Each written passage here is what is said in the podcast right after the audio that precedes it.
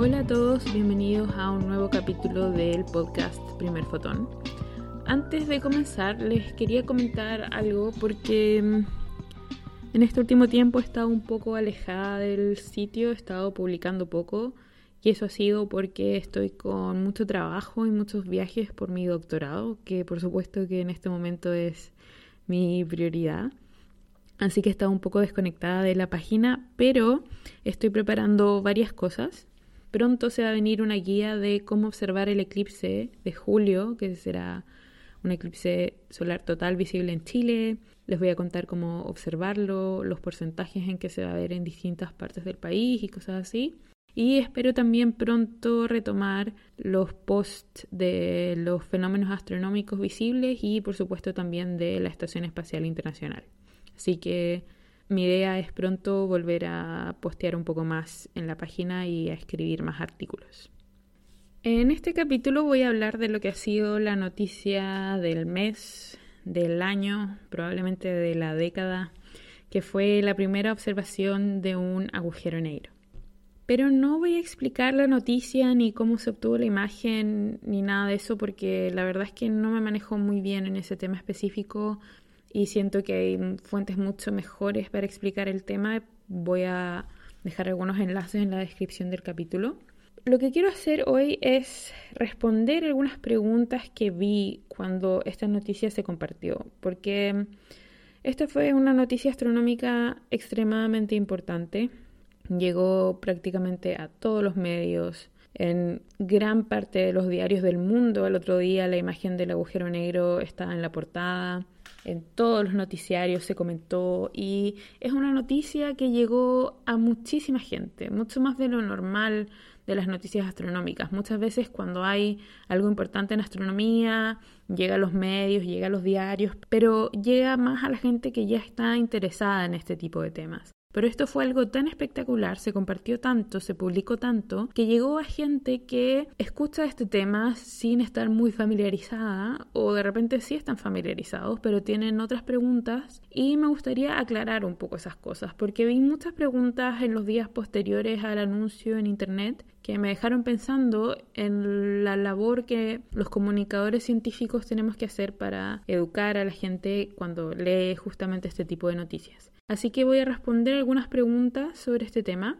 algunas muy básicas, otras quizás no tanto, pero me gustaría aclarar algunos puntos que me llamaron la atención. Y voy a comenzar dando una micro explicación de lo que pasó. El día 10 de abril se anunció que por primera vez se había obtenido una imagen de un agujero negro, en particular el agujero negro en el centro de la galaxia M87. Y es la primera vez que esto ocurre, es la primera vez que se obtiene una imagen de un agujero negro. Los agujeros negros se sabía que existían por leyes físicas, matemáticas, teóricas y también por ciertas observaciones indirectas, pero esta es la primera vez que realmente se vio una imagen de uno de estos objetos. Y la primera pregunta que quiero responder es, ¿qué es lo que estamos viendo en esta imagen realmente? Porque la imagen es un poco extraña. ¿Qué es lo que se ve? Y acá voy a dar una explicación, una micro, micro explicación de lo que es un agujero negro. Un agujero negro es una zona del espacio muy muy pequeña, realmente podríamos decir un punto, pero muy muy muy extremadamente masiva, con algunos miles hasta millones de veces la masa del Sol. Y esto hace que tengan una fuerza de gravedad muy fuerte y que la materia que está a su alrededor sea atrapada por ellos y que nada, nada pueda escapar a esta fuerza de gravedad, incluso la luz no puede escapar de un agujero negro. Esa es la explicación más básica que puedo dar. Y en esta imagen, probablemente cuando ustedes han visto las noticias que muestran esta imagen o han leído artículos de esta imagen, en todas partes se habla de que se muestra la sombra del agujero negro. Si has leído los artículos del equipo que anunció la imagen y todo, se puede ver que dicen esta es la primera imagen de la sombra de un agujero negro. ¿Y qué es a lo que se refieren con esto? Para mí al principio fue bastante confuso. Yo no trabajo nada ni siquiera cercano a agujeros negros, así que aprendí mucho también leyendo sobre este tema. Y pasa lo siguiente. Como les decía, los agujeros negros son extremadamente pequeños, son realmente como un punto en el espacio, pero cada agujero negro posee un radio, digamos un círculo a su alrededor. y el radio de este círculo se conoce como el radio de Schwarzschild. Este radio define un término que es un poco más conocido que es el horizonte de eventos. El horizonte de eventos de un agujero negro es el borde de este círculo que se encuentra a su alrededor. Para un agujero supermasivo, por ejemplo, como el que se observó, que es en la galaxia M87, el radio de Schwarzschild es alrededor de 120 veces la distancia entre la Tierra y el Sol. Entonces, ¿qué es lo que ocurre? Este horizonte de eventos es el límite en el que la materia se puede acercar al agujero negro. Cuando la materia pasa este límite o entra en este círculo, la materia es absorbida por el agujero negro y dentro del horizonte de eventos no sabemos lo que pasa porque ni siquiera la luz puede escapar y eso quiere decir que es imposible ver lo que está pasando adentro. Para poder ver algo necesitamos que emita o que refleje luz pero como nada de luz puede salir del horizonte de eventos del agujero negro, lo que pasa con la materia una vez que cruza este horizonte de eventos o el radio de este círculo, no lo podemos observar. Entonces lo que se ve en esta imagen, porque la imagen es como un, aro de luz con un círculo negro al centro. La luz que vemos alrededor es materia que está rotando alrededor del agujero negro y es materia que eventualmente va a ser destruida por el agujero negro. Está rotando a su alrededor a una muy alta temperatura y por eso podemos ver la luz que está emitiendo. Y el círculo negro que vemos al centro no es el agujero negro propiamente tal, sino que es el radio de Schwarzschild, es lo que está dentro del horizonte de eventos. Entonces simplemente lo que está pasando es que dentro de ese radio ya no podemos observar nada. Y por eso esa parte de la imagen es negra. Por eso se le llama la sombra del agujero negro. El agujero negro propiamente tal lo podemos imaginar como un punto al centro de este círculo negro, pero eso es algo que lamentablemente nunca vamos a poder observar directamente porque no hay luz saliendo de esa parte del espacio. Así que cuando se habla de que la imagen fue de la sombra del agujero negro, se refieren a esto, que estamos viendo el límite del horizonte de eventos y toda la materia que está afuera de este círculo y que será pronto quizás consumida por el agujero negro. Ahora, la segunda pregunta que quiero responder es ¿por qué esto fue tan importante? ¿Por qué llamó tanto la atención de todo el mundo? ¿Y qué hace a esta observación algo tan impresionante y tan importante para la astronomía? Lo que ocurre es que los agujeros negros, hasta el día que se presentó la imagen, nunca habían sido observados. Los agujeros negros es algo que no se puede observar. Matemáticamente habían sido propuestos a fines del siglo XVIII por John Mitchell Varios años después, distintos grupos de personas, Einstein, Schwarzschild, Chandrasekhar, entre otros científicos, definieron matemáticamente las propiedades de estos objetos que debieran existir si es que una estrella mucho más masiva del Sol colapsa en un punto muy pequeño. Matemáticamente se entendía que estos objetos podían existir, físicamente se entendía que debían existir, son una consecuencia en parte de la relatividad, a medida que pasó el tiempo, se empezó a obtener evidencia observacional indirecta que sugería que los agujeros negros efectivamente existen. Por ejemplo, si se observa el centro de nuestra galaxia, la Vía Láctea, donde hay un agujero negro, se ve que las estrellas cerca de la zona donde estaría el agujero negro se mueven mucho más rápido de lo normal, lo que sugiere que efectivamente el agujero negro está ahí.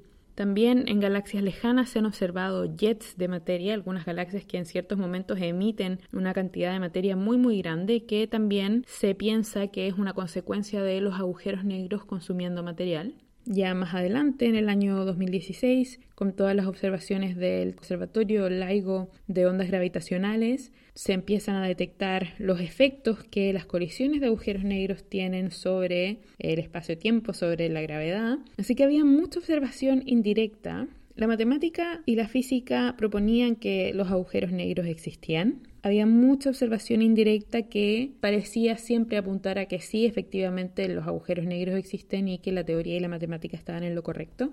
Pero esta fue la primera vez que efectivamente se observó un agujero negro. Como les dije antes, no se observó el agujero propiamente tal, pero se observó sus alrededores y calza perfectamente con los modelos, con lo que se esperaba que se iba a observar de un agujero negro. Así que realmente esta es la primera vez, al ver esta imagen, es la primera vez que podemos decir, ok, los agujeros negros existen, no hay ninguna duda y se ven tal como la matemática y la física lo predijo. Así que es una noticia muy importante porque confirmó los modelos actuales de la teoría de los agujeros negros y probó que sí efectivamente existen y los modelos están bien y todo lo que creíamos que se debía a la existencia de agujeros negros era efectivamente así.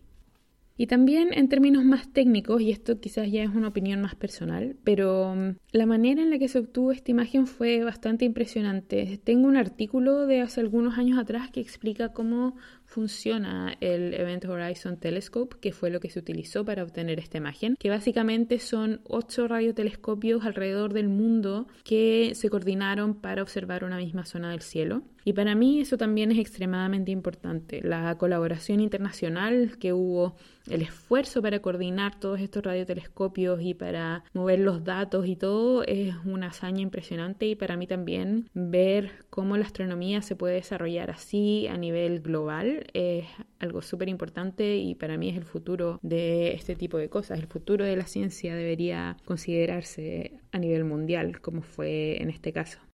Ahora una pregunta un poco más específica y que me llegó a mí personalmente varias veces es ¿por qué no se observó Sagitario A? Sagitario A es el agujero negro supermasivo que se ubica en el centro de nuestra galaxia, la Vía Láctea. Originalmente, cuando se anunció el proyecto del Event Horizon Telescope y se dijo que se intentaría observar un agujero negro, eh, Sagitario A estaba dentro de los posibles candidatos a ser observados.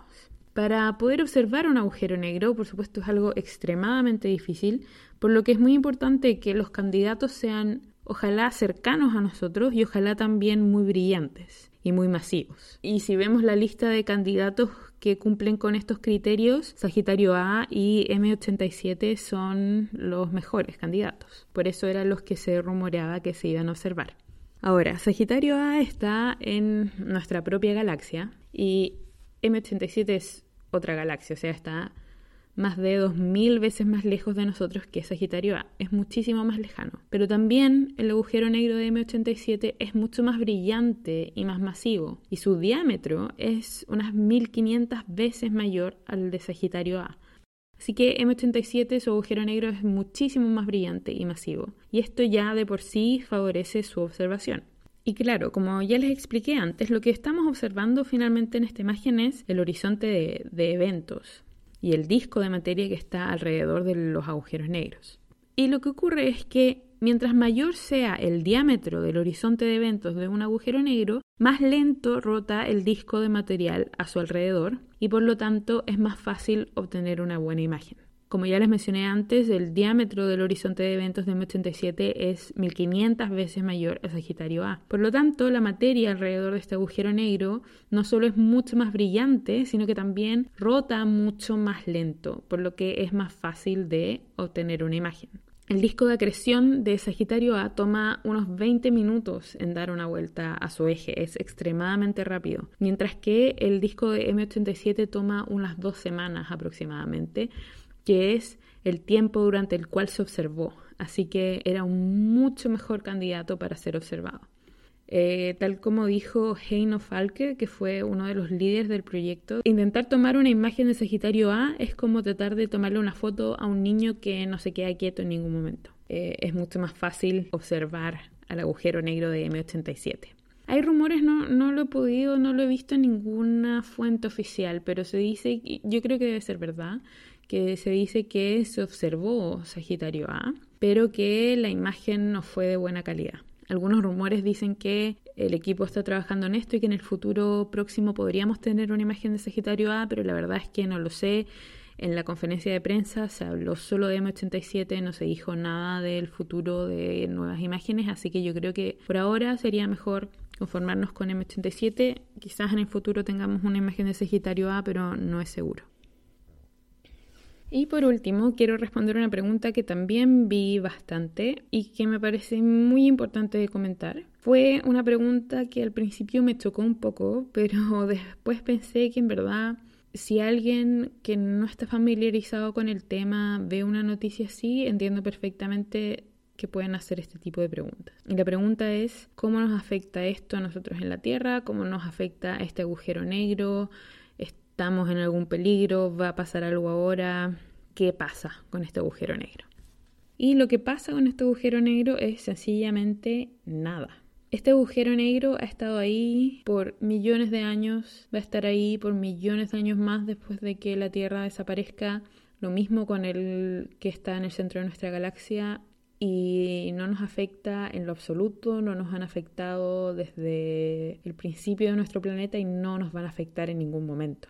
Este agujero negro no se descubrió ahora, esto sabíamos que estaba ahí. Toda la ciencia, toda la física, todas las observaciones indirectas apuntaban a que este agujero negro estaba ahí. Lo único que pasó ahora es que se observó y que eso se confirmó con una imagen, pero nada ha cambiado más allá de que se confirman los modelos del agujero negro. Las únicas consecuencias que esto trae son para los científicos que trabajan en esta materia y que ahora tienen los modelos confirmados y que pueden seguir haciendo sus investigaciones de cómo funcionan los agujeros negros. Pero aparte de eso no va a pasar absolutamente nada estos agujeros negros han estado ahí desde millones de años antes, van a estar ahí por millones de años después de que la Tierra ya no esté, que nosotros ya no estemos y no tienen absolutamente ninguna influencia en nada de nuestra vida, no hay absolutamente ningún tipo de peligro para la Tierra ni nada. Esto es algo que ha estado siempre ahí, ahora se observó, los astrónomos estamos muy felices por eso, pero